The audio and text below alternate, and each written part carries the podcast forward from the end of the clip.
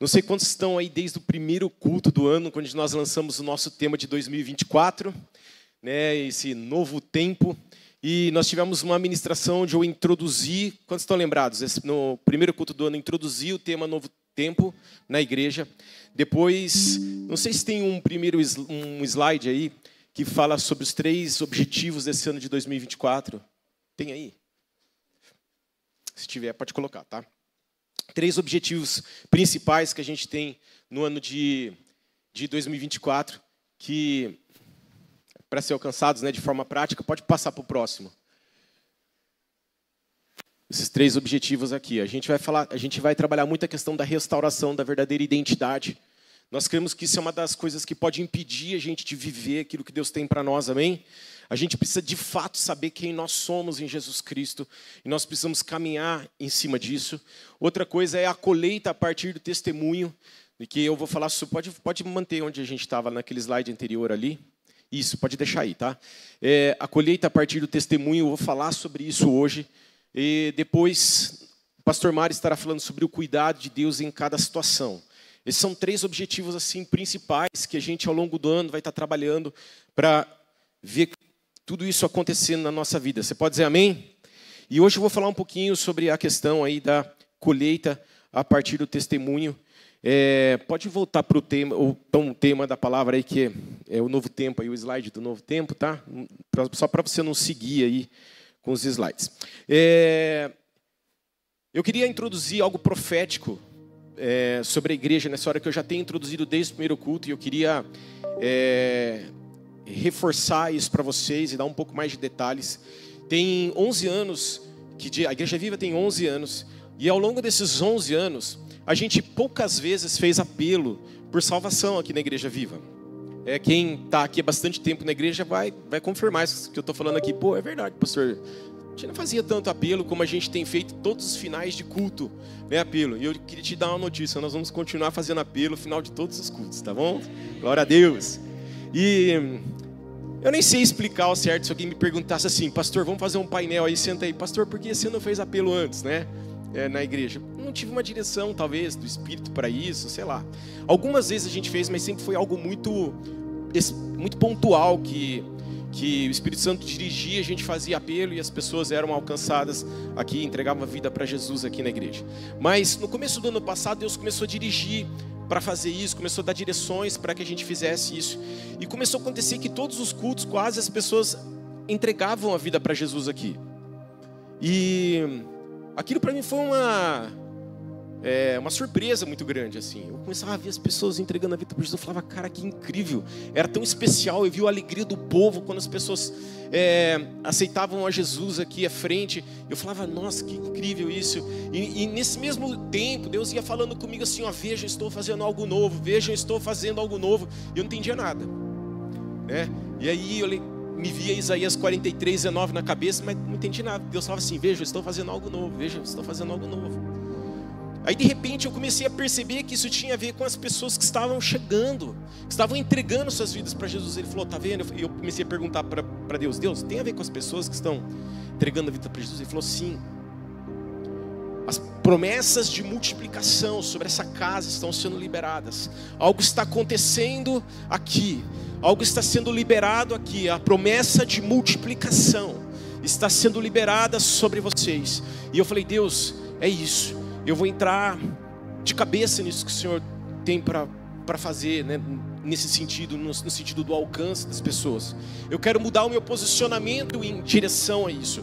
Eu quero mover a igreja nesse sentido. E quando eu ministro nessa manhã, novamente sobre esse assunto, sobre um assunto que a gente fala muito, né? talvez sobre nós temos testemunhas, sobre sermos é, agentes de evangelização, ou cumprimos o chamado de Deus para a nossa vida, o propósito de Deus nas nossas vidas. Eu falei, Deus, eu quero ser esse pastor que mobiliza as pessoas, a igreja, para esse lugar. Porque de fato eu compreendo que isso é uma igreja saudável.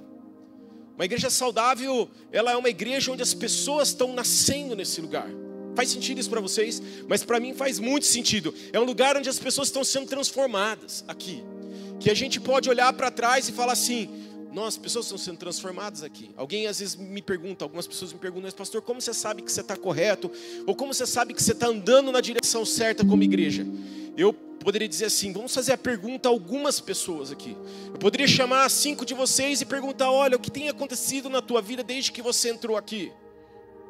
E a pessoa ia falar: nossa, aconteceu isso, aconteceu isso, aconteceu isso, aconteceu isso, e eu estou sendo transformado nesse lugar.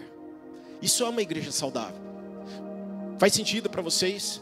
E a gente tem mesmo, e eu entendo, é, dentro desse chamado, desse, desse, dessa, desse tema que Deus tem trazido desse novo tempo, desse novo tempo, que aquilo que Deus começou lá em 2023 vai se cumprir em 2024. E nós não podemos, não precisamos ter medo de falar sobre isso. E é tão interessante que nesse mesmo período, algumas pessoas começaram a falar é, sobre visões de campos de trigo, e Deus começou também a trazer essa visão de campos de trigo para mim, foi muito incrível isso. E eu quero falar um pouquinho mais sobre isso também, mas eu quero dizer algo, em 2023, nós vimos no final do ano no vídeo de retrospectiva do ano, 90 pessoas foram alcançadas para Cristo nesse lugar. E não tem a ver com o número de pessoas. Você pode dar uma sala de palmas, glória a Deus por isso. Mas eu quero dizer uma coisa para vocês: isso não tem a ver com números de pessoas. Estou querendo chamar atenção para outra coisa. E só esse ano foram oito. Só esse ano, em três semanas. Sabe o que isso significa? Olhando para esses dados, significa que já tem três vezes mais pessoas sendo alcançadas na Igreja Viva de 2023 para 2024. Eu preciso olhar, Deus está fazendo algo novo. Ele disse isso, eu estou fazendo algo novo. Veja, eu estou fazendo algo novo sobre a igreja. E nós precisamos abrir os nossos olhos e enxergar e nos mobilizar para que isso aconteça. E quando a gente pensa nesse campo de trigo pronto para a colheita, algumas coisas falam sobre, primeiramente, sobre o trigo. Eu vou chamar a atenção para dois trechos bíblicos só. Um que fala de abundância e prosperidade, que está lá em Deuteronômios 8, 7 e 9. Você pode abrir tua Bíblia em Deuteronômios 8, 7 e 9. Quando Moisés está falando ali com o povo de Israel sobre a terra prometida. E ele está dizendo assim, Deuteronômios 8, 7 e 9 pois o Senhor, o seu Deus, o está levando a uma boa terra, cheia de riachos e tanques de água, de fontes que jorram nos vales e nas colinas, terra de trigo e cevada. Vou repetir: terra de trigo e cevada, videiras e figueiras, e romanzeiras, azeite de oliva e mel, terra onde não faltará pão e onde não terão falta de nada, terra onde as rochas têm ferro e onde poderá escavar sobre é, onde poderá escavar cobre nas colinas. Tá certo? Quantos estão comigo? Terra de prosperidade. Terra de abundância. Trigo fala desse lugar de abundância. Prosperidade que estava sendo prometido sobre o povo de Israel. Esse e trigo também fala de sustento e alimento. A gente poderia falar de Mateus 6:11 da oração do Pai Nosso. O pão nosso de cada dia nos dai hoje, fala do trigo, o pão, que, o trigo que faz o pão. Quantos estão entendendo? Alimento, sustento. Mas também, quando a gente pensa não só no aspecto do trigo, mas no aspecto da colheita, a colheita fala de uma nova estação, de um novo tempo, que é o que a gente tem pregado nesses dias. A colheita fala sobre essas sementes que frutificaram e formaram uma, uma plantação. E nós estamos aqui diante de uma igreja que ao longo desses 11 anos tem semeado e tem cuidado de uma plantação. Você pode dizer amém? E hoje ela está pronta para a colheita. Agora, colher fala de trabalho fala que nós precisamos agir e fazer alguma coisa para colher, senão aquilo se perde, não é verdade? Mas eu queria também destacar, quando a gente lê na Bíblia, né, que uma colheita, né, quando a gente fala sobre colheita, sobre uma plantação que precisa ser colhida, talvez você está me ouvindo aqui, você não está entendendo nada. E a Bíblia usava essa figura da plantação, da colheita, porque ele estava falando com um povo ali que essencialmente ele era trabalhava com agricultura. Quantos estão entendendo? Trabalhava com a terra e por isso ali era muito fácil é, entender essa questão. Mas para os nossos dias, quando a gente fala da necessidade de nós colhermos uma plantação, uma colheita que está ali pronta, Eu quero dizer uma coisa: nós estamos falando sobre almas, sobre pessoas que precisam ser colhidas para Cristo, pessoas que precisam ser alcançadas para Cristo. O trecho de João 4,35, se você abrir tua Bíblia, João 4,35, diz assim: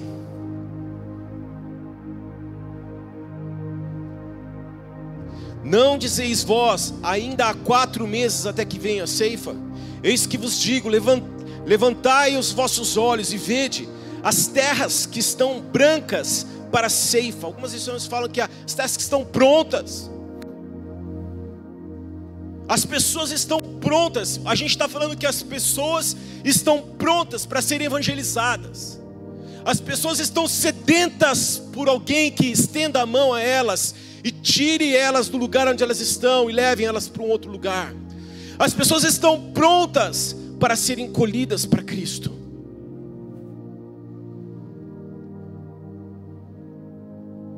Amém, amados? Agora, quando a gente fala de colheita, e nós estamos falando aqui de colheita, lemos um versículo de colheita também, nós precisamos entender que se a gente não colhe, a gente perde.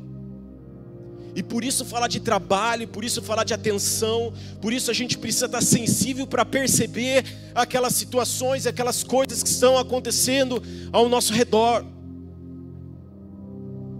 Você pode dizer amém? Precisamos estar sensíveis a isso. Em 2023 recebi várias palavras, pessoas que vieram orar comigo e que falavam assim: ó, toma cuidado, cuida disso cuida das pessoas, cuida da, da, dessa colheita que precisa ser feita. Isso é sobre a igreja. Nós precisamos falar com naturalidade sobre as pessoas que precisam ser alcançadas e não ter medo de dizer que nós precisamos de fato evangelizar a terra, que nós precisamos de fato evangelizar a cidade de Campinas, nós precisamos de fato levar o amor de Jesus no lugar onde eu estou. Fala de intencionalidade. Fala da gente sair do lugar que a gente está e fazer alguma coisa por alguém que está do nosso lado. Sair de todo o contexto de passividade. E muitas vezes nós estamos vivendo a nossa vida cristã de forma passiva. Tipo assim, eu estou garantido, eu vou para o céu. Fala, Márcia, você precisa cansar as pessoas porque isso. Natão, estou garantido, vou para o céu. Isso é uma postura de passividade. Só eu que importa. Eu quero dizer uma coisa: Jesus ele morreu numa cruz pelos outros. Ele entregou a vida dele pelos outros. Sabe, isso abre os nossos olhos, desperta os nossos olhos para fora das nossas necessidades. Eu creio nisso, sabe, amados? Hoje, para vocês terem uma ideia, segundo dados do IBGE, são só 25% da população evangelizada, é, que, que é convertida, cristãos convertidos. Tem outros 75% para ser alcançados. É muita gente para ser alcançada para Cristo. Pensa no mundo, eu não vi esse dado do mundial, mas assim, pensa no mundo quantas pessoas precisam ser alcançadas para Cristo. Tem, gente, vou, vou falar centenas, centenas de lugares que nunca ouviram falar sobre Jesus Cristo. Centenas que não sabem o que é Jesus. Fala assim, porque Jesus, Jesus o que é isso? nós estamos sendo convocados para sair do nosso lugar. E nesse ano de 2024, nós, vamos, nós precisamos entender que nós precisamos ser essas testemunhas que levam o nome de Jesus Cristo aos quatro cantos da terra. Você pode dizer amém? Eu creio nisso. E eu queria falar sobre duas coisas de uma maneira especial nessa manhã. A primeira delas, e que isso para mim faz muito sentido quando eu penso nesse assunto, é que nós somos escolhidos para ser testemunha. Pode colocar esse slide, por favor. Acho que deve ter dois pontos. Isso aí, eu quero falar sobre essas duas coisas. A primeira delas é que nós somos escolhidos para ser testemunhas. Israel foi escolhido para ser uma testemunha. Abre comigo em Isaías 43, 10.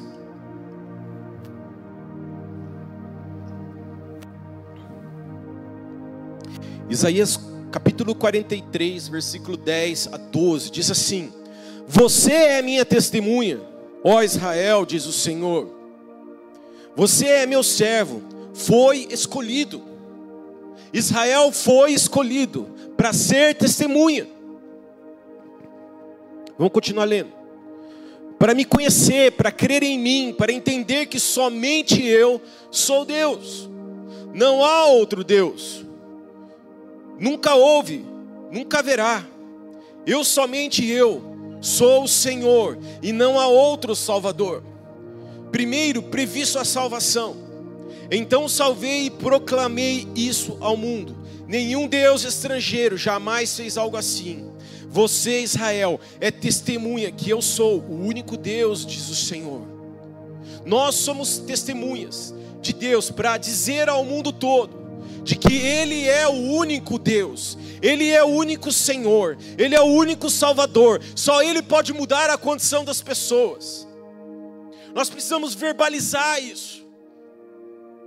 Nós precisamos chegar no nosso, no nosso trabalho lá e falar que a pessoa te coloca uma situação ali, você tem que virar para ela e falar assim: ó, só Deus pode mudar essa tua situação.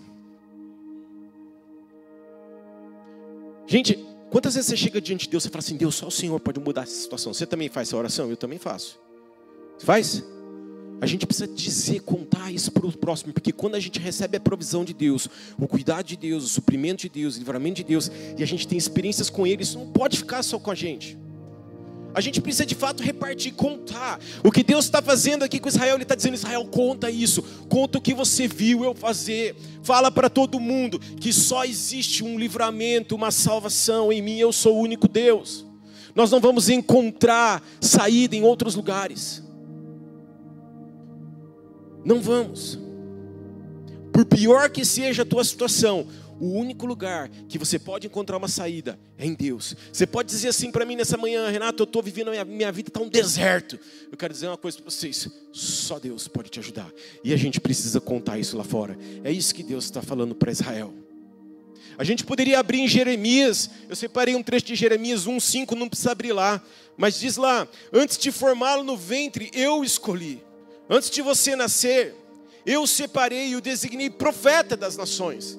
Aqui a gente vê Deus falando para Jeremias: te, Antes de você nascer, eu te escolhi. Antes de você nascer, Thomas, eu te escolhi. Antes de você nascer, Mateus, eu te escolhi.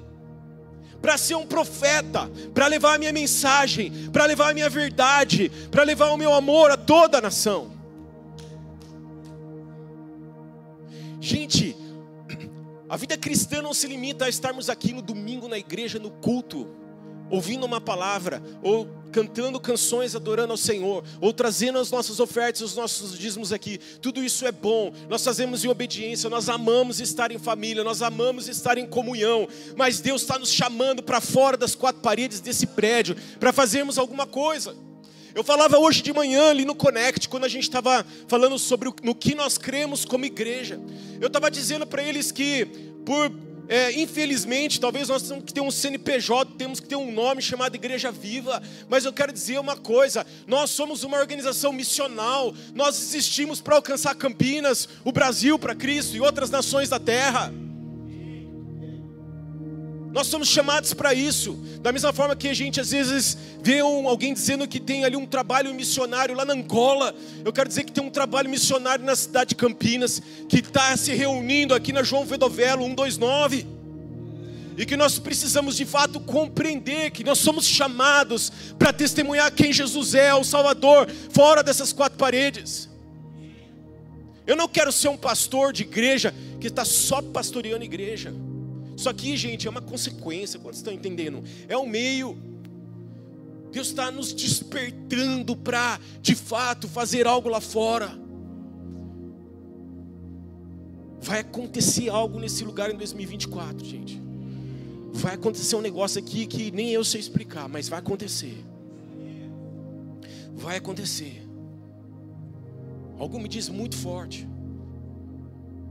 E nós precisamos ir com tudo para cima. Sabe por quê? Porque da mesma forma que Deus escolheu Israel, da mesma forma que Deus escolheu Jeremias, eu quero dizer uma coisa: Deus te escolheu, Irene. Deus te escolheu, Maria. Deus te escolheu, Cleusa. Dona Ruth, Deus escolheu vocês para testemunharem, para cantar aquilo que Jesus está fazendo. Você pode dizer amém? Intencionalidade. Amém? Recebi uma mensagem da irmã Cleusa essa semana. Posso falar da mensagem, irmã Cleusa? Irmã Cleusa me mandou uma mensagem essa semana e ela estava falando da perguntando do coral que, que teve no final do ano, que ela queria saber sobre o coral. Não é verdade, irmã Cleusa? Gente, que incrível! É dizer assim, gente, eu não vou ficar parada no meu lugar, eu preciso cantar aquilo que Jesus está fazendo na minha vida. Porque quando eu estou num coral cantando, pessoas podem ver, podem ser impactadas. E quantas pessoas no Natal ouviram aquele coral e foram impactadas? Quantas pessoas ali ao cantarem foram transformadas? somos escolhidos para ser essa voz nessa geração. Nós somos escolhidos para viver neste tempo por Deus. Pós-pandemia, de guerras, de conflitos, o mundo que vive doente emocionalmente, nós somos chamados, escolhidos para este tempo. Amados, queria desafiar vocês a abrirem mesmo a mente de vocês para compreender o porquê nós somos cristãos, o porquê nós somos escolhidos. Nós não fomos escolhidos para ir para o céu, eu salve, eu vou para o céu, está tudo certo. Nós somos escolhidos de fato para trazer essa realidade do céu para a terra. Nós somos escolhidos de fato, Senhor, para cumprirmos uma missão que Deus tem para nós. Carregamos uma responsabilidade como cristãos. Isso tira a gente daquele lugar que domingo às 10 horas da manhã você vai para um culto. Pergunta é: o que você tem feito todo dia da semana, de segunda a sábado? O domingo, depois que você sai daqui, do almoço para frente. Aqui é o lugar mais fácil da gente ser crente. É, não é verdade? Difícil é ser crente na segunda-feira. Quando alguém reclama do teu serviço que você fez. É difícil na segunda-feira quando alguém fecha seu carro e você tem que dar um glória a Deus, Deus abençoe essa pessoa. Um difícil é quando durante a semana as coisas parecem que dão tudo errado do teu lado. E você precisa confiar que Deus está com você. E que você precisa fazer algo por aquilo. Você precisa usar aquilo para aquilo para abençoar alguém. Mesmo aquelas coisas que parecem ruins ao nosso redor.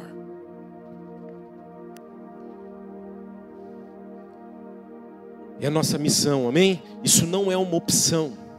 Nós somos escolhidos. É Deus quem te escolheu, Tati. É Deus. Outra coisa que eu quero deixar aqui é como que nós vamos fazer isso como igreja. Vocês observaram no, no, é, no slide anterior, quando eu falei dos três objetivos, nós falamos sobre três objetivos bem práticos de como nós vamos alcançar. Eu estou falando de coisas práticas hoje aqui. Porque não adianta nada a gente entrar num tema e falar assim: olha, Deus tem um, um novo tempo para você, Dani. Aí na cabeça do Dani assim: o que é esse novo tempo? Eu entendo que esse novo tempo ele vai ser vivido por nós, vamos experimentar em Deus à medida que nós fazemos isso. Você já pensou quando as pessoas conhecerem, começarem a conhecer Jesus pela vida do Dani? Com maior intensidade.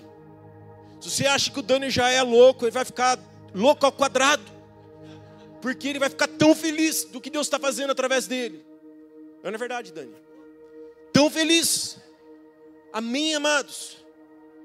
Muda tudo quando a gente começa a alcançar as pessoas para Cristo, a gente para de olhar para os nossos problemas.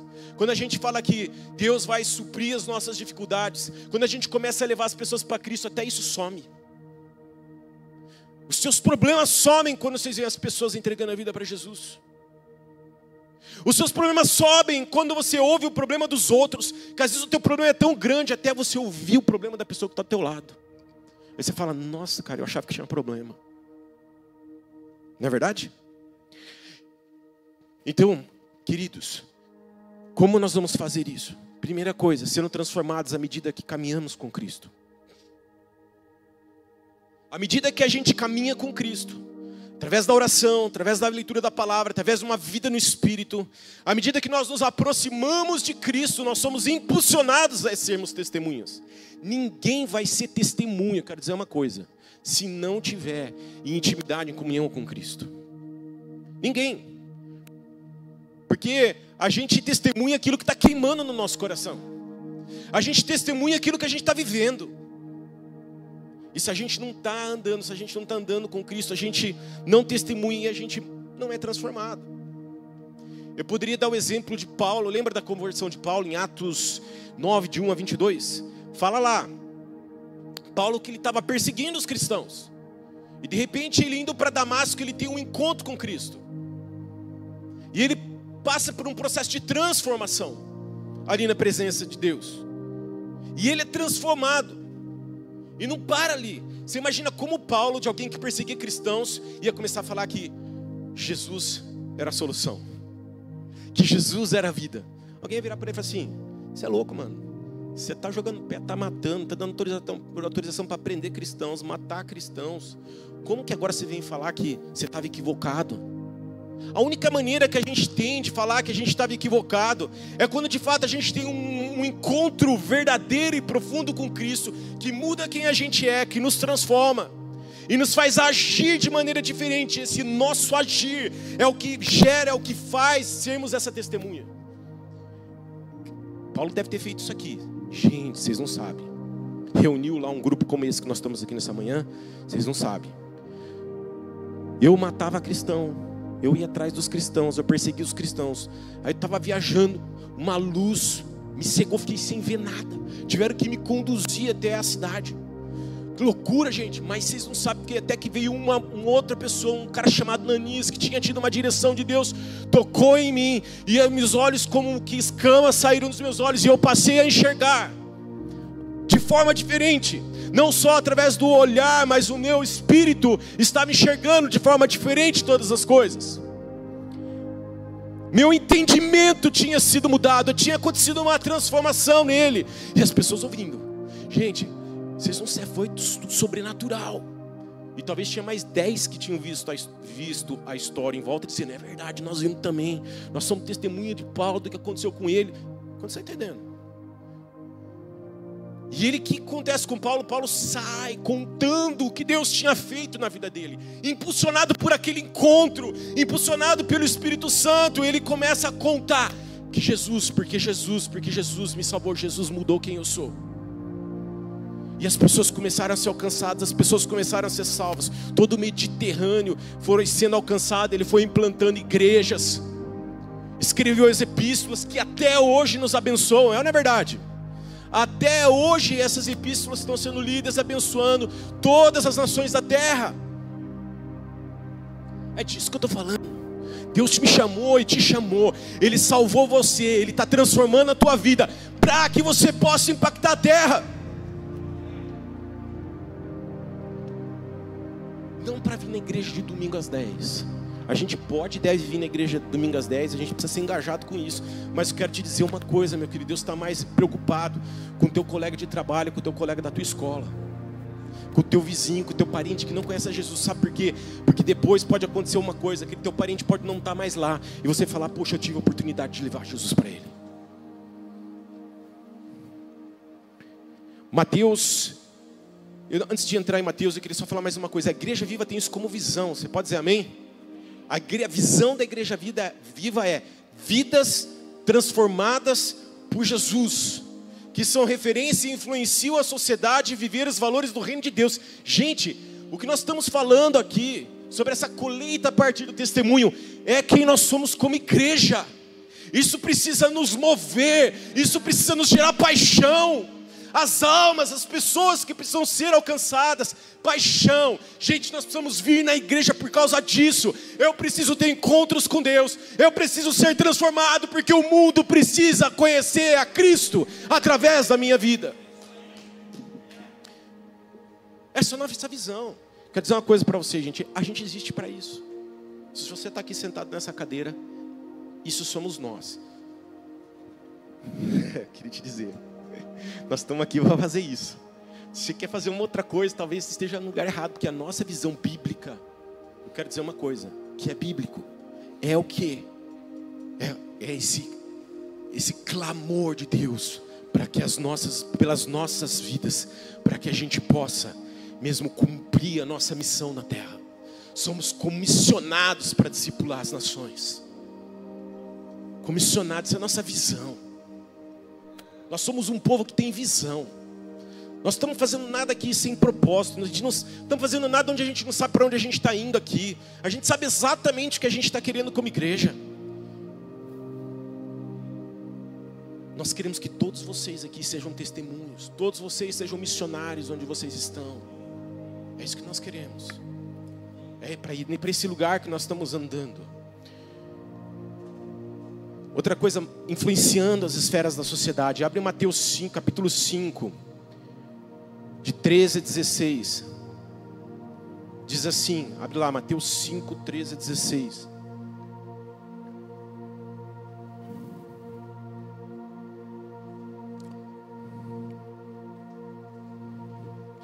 Diz assim: Vocês são sal da terra, mas se o sal perder o seu sabor, como restaurá-lo? Não servirá para nada, exceto para ser jogado fora e pisado pelos homens. Vocês são a luz do mundo. Não se pode esconder uma cidade construída sobre um monte. Também ninguém acende uma candeia e coloca debaixo de uma vasilha. Pelo contrário, coloca no lugar apropriado e assim ilumina todos os que estão na casa. Assim brilha a luz de vocês diante dos homens, para que vejam as suas boas obras e glorifiquem o Pai de vocês que está no céu. O verso 14 diz assim: Vocês são a luz do mundo. Não se pode esconder uma cidade construída sobre um monte. Amados, uma cidade em cima do monte, ela, uma luz, né, uma cidade iluminada em cima do monte, ela não ilumina só ela mesma. Você já viu uma cidade no monte? Todo mundo que está de longe vê, ilumina tudo que está ao redor. Deus está nos chamando para iluminar tudo que está ao redor, não só a nós mesmos, mas tudo que está em volta. E a gente pode dividir as esferas da sociedade em sete esferas. Eu pedi até para colocar aqui sete esferas, um slide que mostra essas sete esferas. O Mateus vai nos ajudar, dando cinco passos para o lado esquerdo. E eu queria dizer uma coisa para vocês. A primeira esfera que está aqui é a esfera da família. Talvez você esteja me ouvindo aqui falando, Renato, eu sou uma dona de casa. Eu sou só, eu fico uma mãe lá, cuidando dos meus filhos, cuidando das necessidades deles, impulsionando eles, potencializando meus filhos. E eu quero te dizer uma coisa, isso é incrível. Porque talvez você vai chegar no céu e Deus vai perguntar: E aí, irmã, o que, que você fez? Eu cuidei dos meus filhos, glória a Deus, porque cada um dos seus filhos ganhou uma multidão, uma geração. Deus está te chamando para levar os princípios do reino para dentro da tua casa. Isso é você influenciar a esfera da família. Deus está te usando para alcançar o seu irmão, a sua irmã que não é crente, o seu vizinho, o seu, a, aquela pessoa que, o seu tio, um pai, uma mãe, um irmão. Deus está te usando na esfera da família, está sendo esse elo, essa pessoa que está levando o amor, que está preocupada, está intercedendo, está jejuando por aquelas pessoas. Deus pode te usar na esfera da igreja, e eu quero abrir um parênteses aqui: Deus pode te usar em várias esferas ao mesmo tempo. Porque todos nós aqui, por exemplo, estamos dentro da esfera da família de alguma maneira. Nós podemos estar mais em uma esfera ou outra, mas nós estamos inseridos nessas esferas. A gente tem a esfera da igreja. Todos nós aqui estamos inseridos nessa esfera. Isso significa que você não pode estar no teu lugar, não está fazendo nada. Nós somos como igreja viva, nós precisamos estar nos mobilizando a fazer algo. Vai servir na casa, vai orar no ministério de intercessão, vai ah, dar o seu nome para participar da audição dos músicos, vai lá servir no teu GPS, aquele irmão que está doente, vai orar, vai jejuar por aquele irmão que está precisando de uma oração pela saúde ou por um trabalho. É disso, como igreja, vamos nos mobilizar, alcançar a sociedade. Amém? Esfera da igreja. Eu sou uma pessoa que estou quase integralmente inserido na esfera da igreja. E eu não posso, como nós lemos aqui nesse texto de Mateus, não posso esconder uma luz. Não posso. Eu preciso ter uma influência positiva onde eu estou ali na esfera da igreja. Quantos estão entendendo? Eu não posso ter uma influência negativa, minha influência precisa ser positiva. Eu não posso esconder aquilo que Deus está fazendo em mim. Essa semana eu cheguei no posto para abastecer aqui embaixo. O frentista falou assim: Você é da igreja, né? Porque eu, acontece muito comigo isso, né? Eu chego nos lugares e as pessoas falam assim: Você é da igreja, né? Da igreja viva, da igreja. Eles apontam assim para a direção e falam: Você é da igreja, né? Eu falei: Sou da igreja. Falei para o frentista lá. Eu falei, cara, você precisa ir lá. Eu, sabe, eu, entendo, eu creio que lá existe uma mensagem de Deus para você também. Ele falou, é, eu preciso mesmo. Tem a loirinha lá do carro preto, ele estava falando da Marcela. Marcela não está né? A loirinha do carro preto ela também fala que eu preciso ir lá. Eu falei, é isso aí. Você precisa mesmo. Falei para ele. Quantos estão entendendo? Esfera da igreja. Talvez você esteja na esfera da educação, como um professor, como um coordenador, um diretor, um aluno, um estudante. Exerça o seu papel nessa esfera da educação. Use as oportunidades. Seja criativo. Não perca uma oportunidade. Eu lembro quando trabalhava com escola, trabalhei 20 anos com escola. Eu fazia um estudo bíblico nos intervalos, era 10 minutos.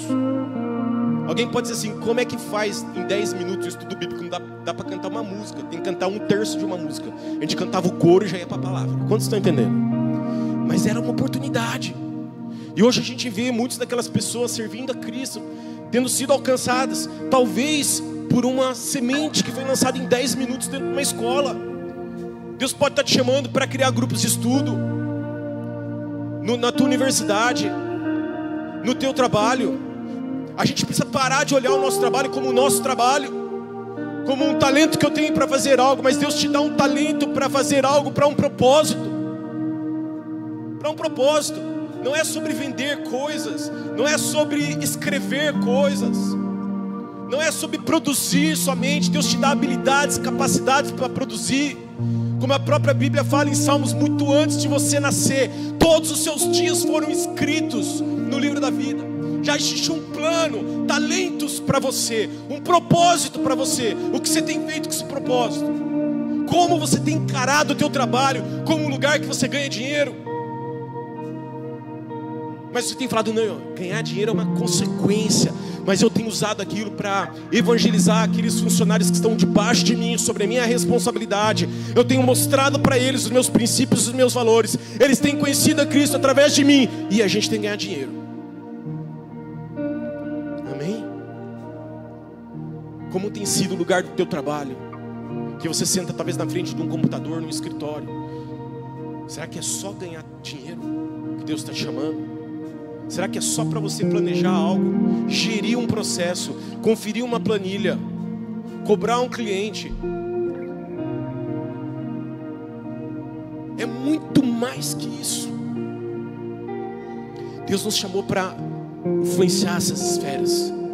Cada um está numa esfera. Qual é a tua esfera? A quarta esfera que eu coloquei aqui, mídias. Tá, gente, todo mundo está na rede social. É raro quem não está.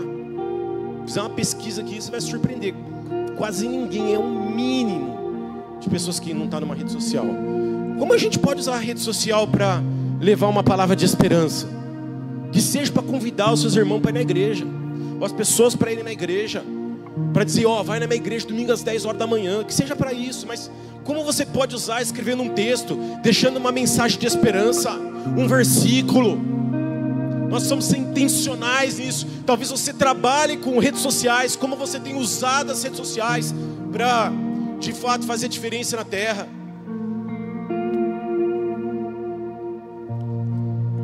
Governo, talvez você esteja seja da área da justiça, da área da saúde, da área da política.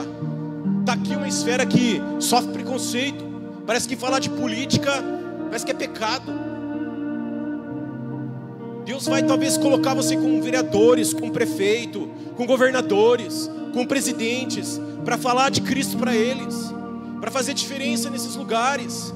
Nós não podemos nos conformar com um governo que é corrupto, com um governo que ele não teme a Deus, mas nós precisamos ser esses que levam esse, essa verdade a eles esta nova possibilidade, essa nova forma de governar um país, uma cidade ou um estado.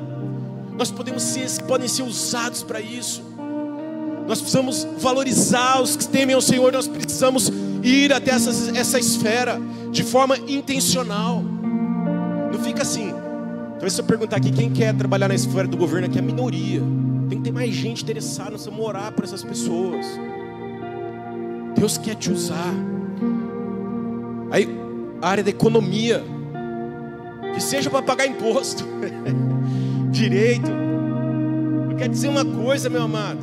Deus, como Deus pode usar na, nessa área da, da economia? Talvez você esteja ligado a esse mercado, de alguma forma. Fala, Deus, estou aqui. Eu quero ser usado nessa esfera para abençoar a minha nação Eu quero. Coloquei por último aqui a sete esfera, arte e entretenimento. Quanta gente é artista e está servindo nessa área. Tava vendo outro dia o Dioguinho, o Dioguinho tá aí? O Dioguinho deve estar tá para fora lá.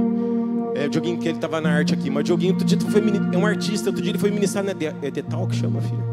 Aquela que ele Detal, né? Foi lá, foi lá fazer arte no Detal. Algumas pessoas devem ter olhado para ele e falado assim, tô falando do Dioguinho, nem tá aqui, né, coitado, não tô falando bem dele. É, então ele tava lá, alguém podia estar tá pensando assim, nossa, olha só, crente no inferno. Gente, é para estar tá no inferno mesmo. Deus nos chamou para ser luz nas trevas. A gente acabou de ler aqui em Mateus.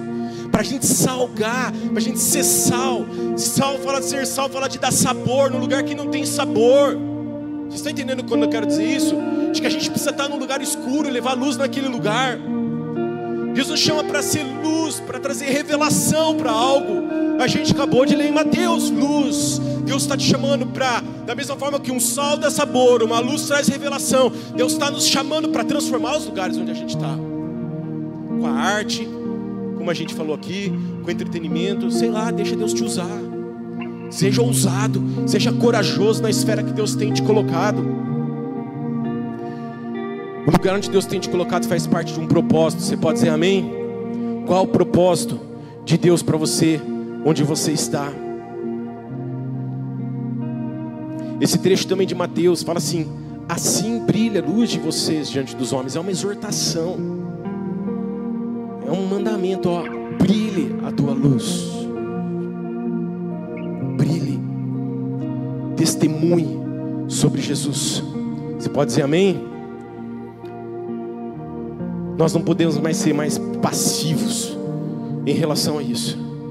Eu quero dizer uma coisa: 2024 nós vamos falar muito sobre isso. Nós vamos nos mover para isso, sem nenhum receio, sem nenhum medo. Nós vamos influenciar as esferas da sociedade. Nós vamos testemunhar quem Deus é e o que Ele tem feito por nós. E a gente precisa vai sair desse culto hoje entendendo que existe um timing, existe um, um momento que é certo para a gente fazer essa colheita. Nós não podemos perder essa colheita. Nós precisamos dizer nessa manhã, dizer assim, Deus, eu vou fazer essa colheita. Eu vou viver aquilo que o Senhor tem para mim, o motivo pelo qual o Senhor me salvou. O Senhor me salvou para isso. Crie e aproveite as oportunidades. Crie oportunidade lá no teu trabalho. Põe uma música cristã se você pode fazer isso. Não pergunta para ninguém, só dá um play e deixar rolar a música lá, até alguém reclamar, ou alguém falar, pô, glória a Deus, que música legal. Pô, essa música está me enchendo, está falando, fazendo algo dentro de mim. Crie, aproveite as oportunidades. De repente Deus vai te chamar para uma viagem, para dar uma palestra. Sobe no palco e diz assim: Ó, oh, eu estou aqui para falar sobre esse assunto, mas antes de qualquer coisa, eu queria dizer uma coisa: Deus ama a sua vida. E o que eu tenho para falar agora é isso, isso, isso, isso, isso. Mas você deixou o recado: Deus ama você. Não perca a oportunidade. Algumas alguém pode perguntar assim, Pastor Renato, como é ser pastor? Eu falei, ó, oh, como é ser pastor? A coisa mais gostosa de ser pastor é que você tem a oportunidade de influenciar um monte de gente. É disso que eu estou falando. Quantas pessoas você está influenciando no lugar onde você está? Estou influenciando 500 pessoas que estão influenciando mais, talvez mais 100 mil pessoas. Atrás de cada um de vocês, quantas pessoas tem? Centenas, milhares de pessoas. Quando eu pego as transmissões online, tem um monte de gente assistindo online, tem gente de outros países assistindo online. Eu lembro daquelas palavras que falavam assim, que traziam para mim assim: ó, oh, Deus vai te usar nas nações. A gente acha que às vezes vai ter que comprar, pegar um visto, fazer um passaporte, comprar uma viagem e ir para Espanha. Mas tem, tem gente na Espanha assistindo os nossos cultos, indo para as nações. Deus quer te usar, Deus quer te fazer criativo. Amém? E busque estar mais perto do Espírito Santo, porque é o Espírito Santo que nos move.